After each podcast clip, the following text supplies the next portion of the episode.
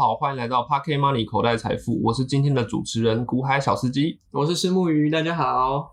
那石木鱼啊，我依照今天台股的走势呢，看起来我们大盘已经站稳了一万七了。那很多分析师跟网络论坛都开始讨论说，哎，我们台股是不是有机会可以上两万点？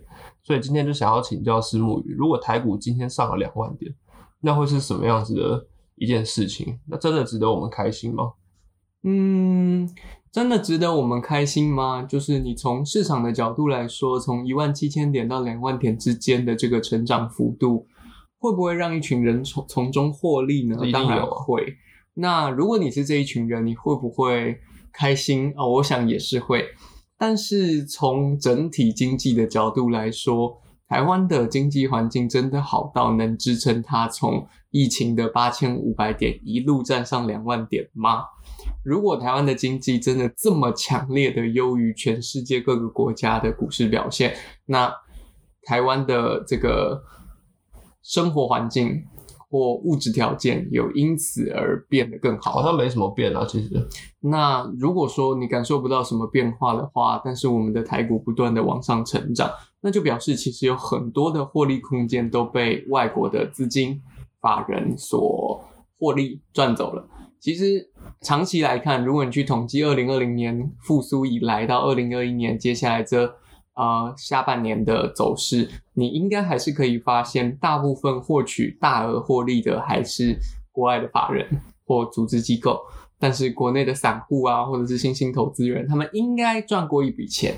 但是长期来看，散户的赔钱率或者说赔钱的状况，应该还是非常明显的。就是说，他们赚了这笔钱还不足以改善他们的生活，虽然已经赚了一年了。嗯，不能说不足以改善他们的生活，而是他们根本就没有因此而有任何帮助他们生活提升的回报。因为你透过股票，你赚了五千块、八千块，你把它赎回了吗？你赎回之后就不再把钱放进去了吗？如果你赚赚了钱，也继续把钱放进去，那事实上你的生活并没有因此而有任何改变。但是如果他今天赔到了回到你原本的点，或者是赔了更多，你的生活却会因因此而变差。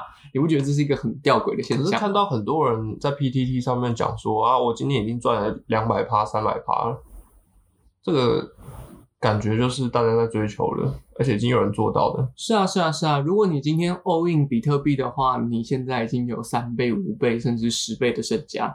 可是你今天会 all in 比特币，你明天就会去 all in 新的虚拟货币，你后天就会去 all in 新的东西。你曾经在 all in 中获得大额的暴利，就是巨额的利润。那换句话说，你一定也会有一天因为 all in 而遭受巨大的损失。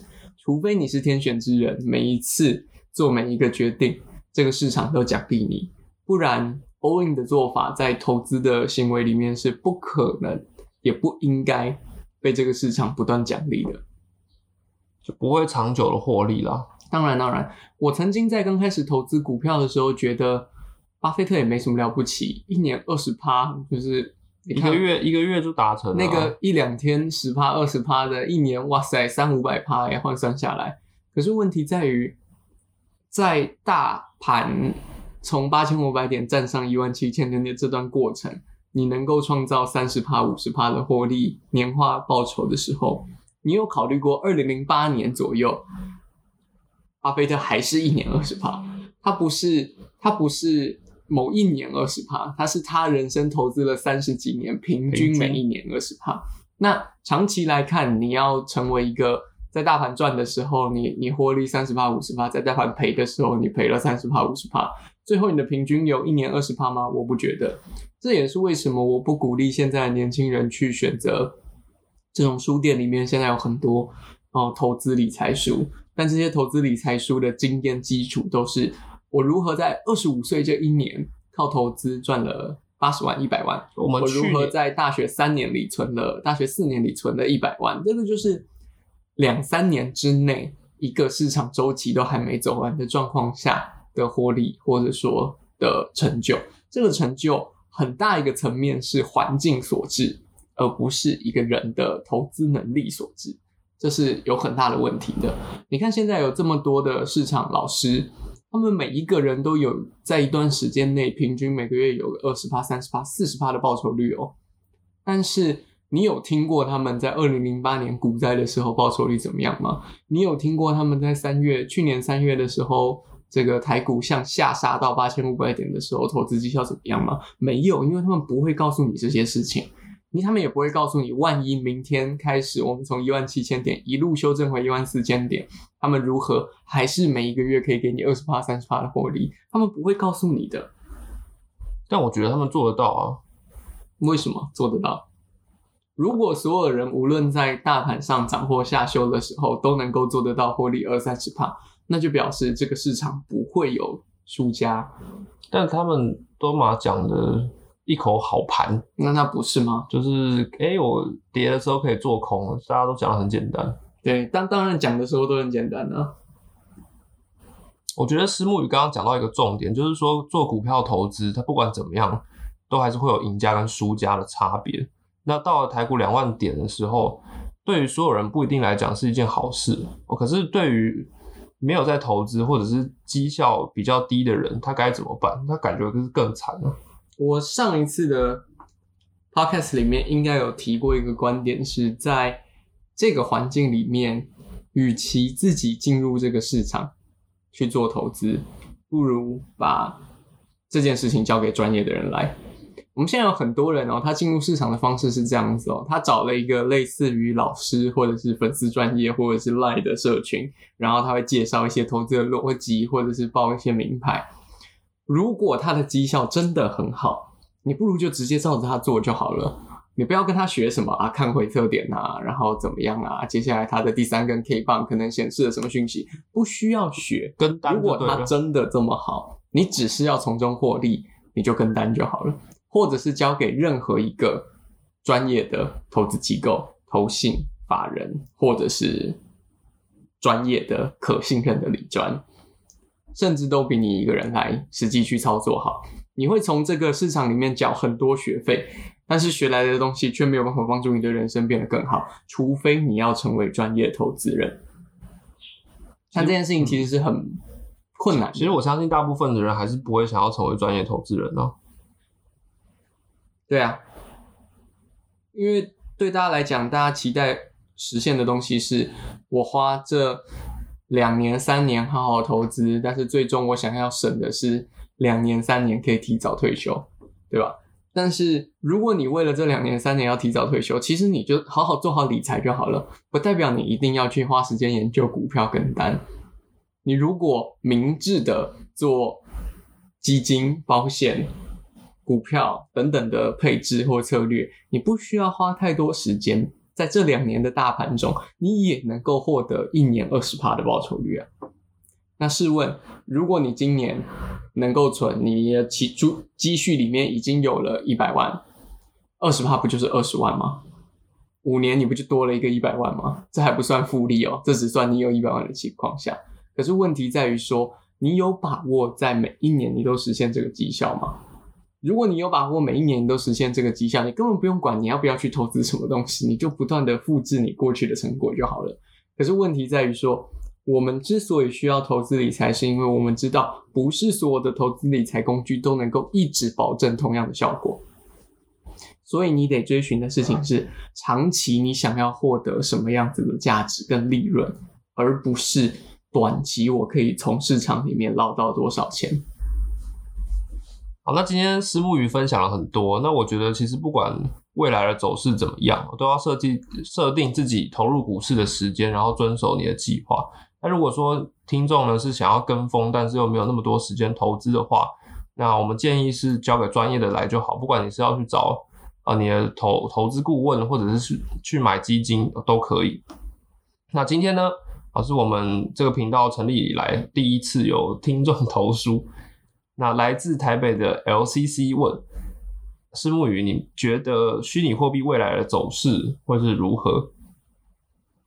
虚拟货币未来的走势哦，哇，这是一个非常大的问题。包括包括包括比特币跟以太币啊？对他想要问这两个，如果是比特币跟以太坊的话，我我觉得长期来看，呃，这两者一个是虚拟货币的先驱，另外一个是虚拟货币技术比较成熟的第一个版本的应用，所以只要虚拟货币的市场仍然在发展，这两种虚拟货币应该都仍然有它领导者的地位。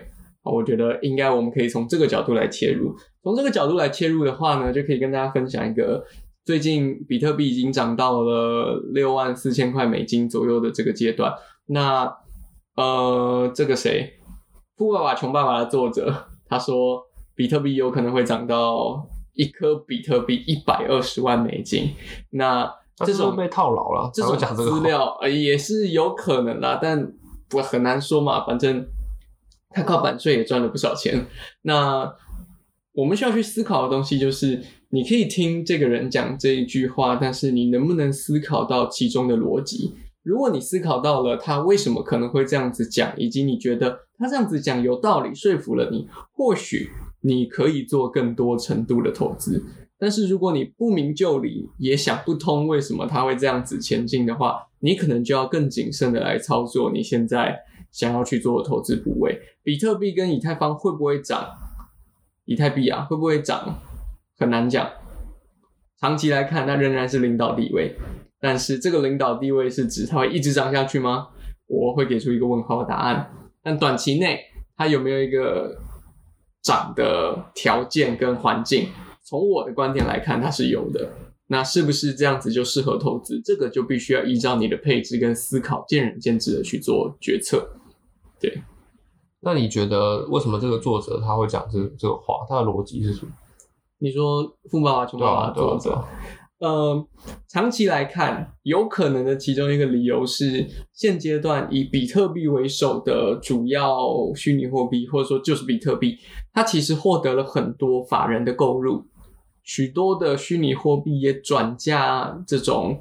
以比特币为付费方式，或者是缴费方式，或甚至是与比特币相关回馈的信用卡等等的这种策略，发薪水，再加上 Elon Musk 等人，他会不会起到一个带头作用，让许多的公司有未来发展倾向的公司去跟虚拟货币，尤其是比特币或以太币结合，或者说它的整个技术区块链去做结合，这是一个非常值得观察的现象。假如它会引起整个虚拟货币的技术进到现在的企业界的话，那它有没有可能一路就必须要这样子成长上去？是有可能的，非常有可能。就像当初举一个例子，很简单的例子，就像利乐包，就你在便利商店买那种铝箔包的那种易开盒的那种盒子的饮料，比如说饮茶式茶几或者是纯茶茶的这种卖茶饮料，对对对对对，类似这样子的饮料。当初这个包装一开始起来的时候，其实是默默无名的，大家根本不知道这种包装能拿来做什么用。我们不是已经有保特瓶了吗？保特瓶不是超棒的吗？但是，一旦各个饮料品牌重要的几个饮料品牌，泰山、纯之茶开始使用了这样子的包装之后，它马上就成为一个标准化的产品。市占率世界高啊。对，整个铝箔包市场，整个这样子易开罐市场，不是不是易开罐啊，就是。这种纸类包装的市场都被类似这样子的专利或概念所侵袭。那你说这样子会不会因而把它的整个市场价的水涨船高？是非常有可能的。那至于为什么是一百二十万这个理数字，我没有太大的理解，因为我毕竟不是这个领域的专家。但是也许从他的角度来讲有一些观察。但是如果整个市场都采用 Elon Musk 或者是现在法人大量购入。虚拟货币的情境，再加上比特币从一开始的设计就有它的币值上限，在市场持续成长，大量的法人投入，重要的企业开始加入这一套虚拟货币技术跟虚拟货币计价的单位，以及它的总体是有限额，在市场不萎缩的情况下，原则上比特币就应该一直水涨船高下去，只是。这个是在上述这些条件每一个条件都具备的情况下，它才有可能一路往上走。这中间任何一个变数都有可能导致它没有办法因此而支撑下去。比如说，如果今天 Elon Musk 的公司需要急速变现，它大量的抛售比特币，然后比特币就会可能就会有波不稳定的修正。好，类似这样的状况，我们没有办法准确的预期，因为它当它挂钩越来越多的企业、组织、银行、法人的时候。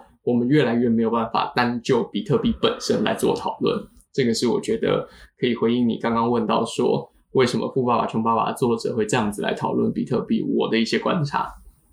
哦，所以给 LCC 的回馈呢，就是当我们在投资虚拟货币的时候，其实考虑到的事情不只是。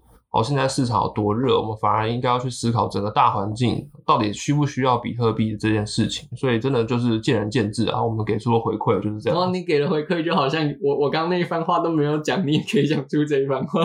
就是重要的不是看它热不热，是看大环境，然后见仁见智。是，对对，就是这样。但是国海小司机说的没有错，这这件事情确实最后的结论就是这样，只是。我们得搞清楚这中间的历程是什么，怎么样去得出这样子的一个看起来怎么说都对的结论，而这个推论的过程才是最重要的。好，那欢迎后续的听众继续来投书给我们。那以上呢就是今天的内容，嗯，我们谢谢大家，谢谢，拜拜，拜拜。